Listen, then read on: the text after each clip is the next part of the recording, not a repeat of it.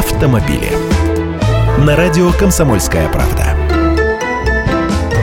Здравствуйте, я Андрей Гречаник. Периодически тут повторяю, что кризис автобизнеса уже вовсю гуляет у нас в стране. И спад производства автомобилей большой. Давайте сегодня заглянем к соседям, на Украину.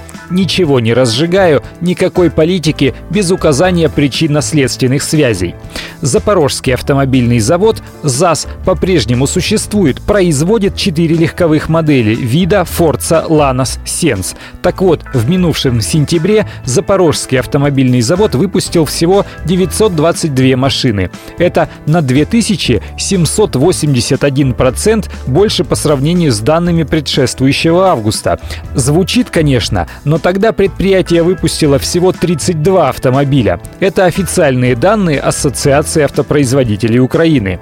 С января по октябрь ЗАЗ собрал 11,5 тысячи машин, а всего за этот период на Украине было произведено 26 тысяч транспортных средств, что на 20% меньше прошлогоднего результата. Вообще, украинские СМИ недавно писали, что ЗАЗ вскоре совсем прекратит выпуск автомобилей, поскольку производство автобусов там прекратилось еще в начале лета.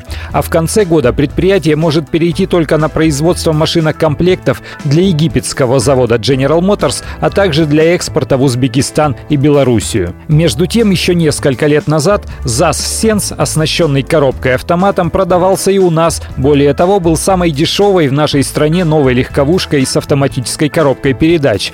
Теперь ее место занял седан «Лада Гранта» с восьмиклапанным мотором по цене от 393 тысяч рублей. Автомобили.